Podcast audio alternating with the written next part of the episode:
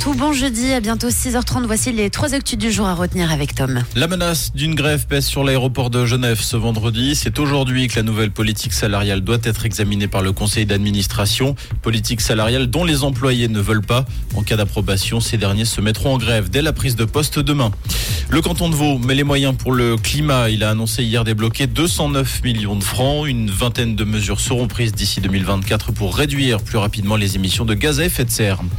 En France, des heurts ont éclaté cette nuit encore entre habitants et police après la mort d'un adolescent à Nanterre tué par un policier. L'agent en question est toujours en garde à vue, interrogé dans le cadre de l'enquête ouverte pour homicide volontaire. Rouge, l'actu revient à 7h.